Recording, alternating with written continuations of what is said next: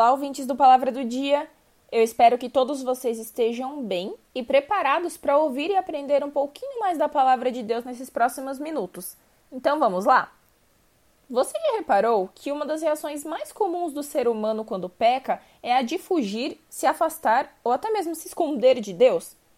E isso não é algo que vem de agora. Se você abrir a Bíblia lá em Gênesis 3, na história de Adão e Eva, que foram os primeiros seres humanos, você vai ver que quando eles pecaram e desobedeceram a Deus, comendo o fruto da árvore do conhecimento da ciência do bem e do mal, imediatamente eles se esconderam de Deus. Isso você pode conferir lá no versículo 8 de Gênesis 3. Se nós pararmos para pensar, vamos ver que Adão e Eva ainda falavam com Deus nessa época, tanto que nos versículos seguintes eles ainda, se, eles ainda conversaram com o Senhor. E eles poderiam muito bem ter pedido ajuda, eles poderiam pedir perdão, eles poderiam ter perguntado para Deus o que eles deveriam fazer, mas nada disso aconteceu.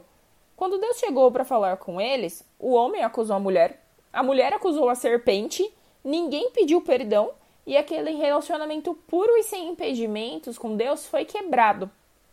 Outro exemplo que nós podemos encontrar na Bíblia, ainda na mesma família, é o de Caim e Abel, que foram filhos de Adão e Eva. Abel, ele ofereceu uma oferta agradável ao Senhor, e isso deixou seu irmão Caim muito irado, pois a sua oferta não foi de igual valor.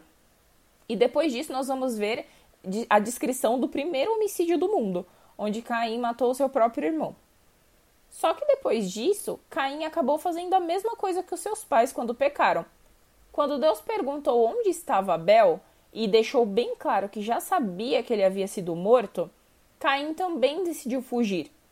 Isso está escrito lá em Gênesis 4, a partir do versículo 13. Então disse Caim ao Senhor: É maior a minha maldade que a que possa ser perdoada.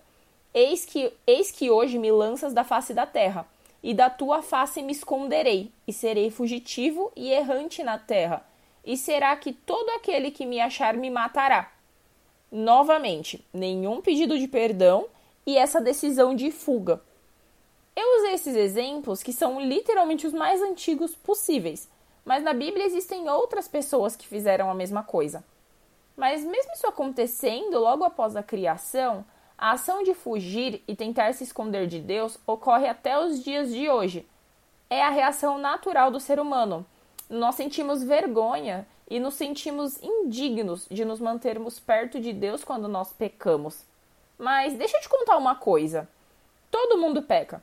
O único homem santo que existiu nessa terra foi Jesus, e ninguém consegue ter a salvação porque é bonzinho ou porque não peca. O que traz a salvação para mim e para você é o sangue de Jesus, que foi derramado lá na cruz para pagar o salário do nosso pecado, que era a morte. Depois disso, não existe mais condenação para aqueles que estão em Cristo, e nós não precisamos fugir ou nos esconder do Senhor. E você pode estar pensando: Ok, mas eu pequei, e agora? Se você pecou, não fuja de Deus, mas sim corra para Ele. A Bíblia diz em 1 Pedro 4,8 que o amor cobrirá uma multidão de pecados. E a maior prova de amor do mundo foi aquela que Jesus fez se entregando na cruz para que você tivesse vida. Se você pecou e se sente indigno de estar na presença de Deus, fale com Ele mesmo assim. Abra o seu coração que Ele certamente te ouvirá. Às vezes, você pode até se sentir mal por cair no mesmo erro várias vezes, mas não existe algo impossível para Deus. Clame pelo sangue de Jesus, que ele tira o pecado do mundo. Corra para os braços do Senhor, porque quanto mais perto dele você estiver, mais longe você vai estar do pecado. E lembre-se que Jesus te ama, ele entregou a sua própria vida por você, mesmo quando você ainda estava em pecado. Quando você errar, corra para Jesus, porque não existe lugar melhor. E você, gostou dessa palavra ou conhece alguém que esteja precisando ouvir isso? Então compartilhe com seus amigos e parentes no WhatsApp. É só clicar na setinha que está aparecendo aqui do lado do número 1.0 e selecionar a opção WhatsApp. Aproveite também para seguir o Palavra do Dia nas redes sociais. E se você quiser falar com a gente, é só chamar por direct ou entrar em contato através do site www.aplicativopalavradodia.com. Que Deus te abençoe e até a próxima!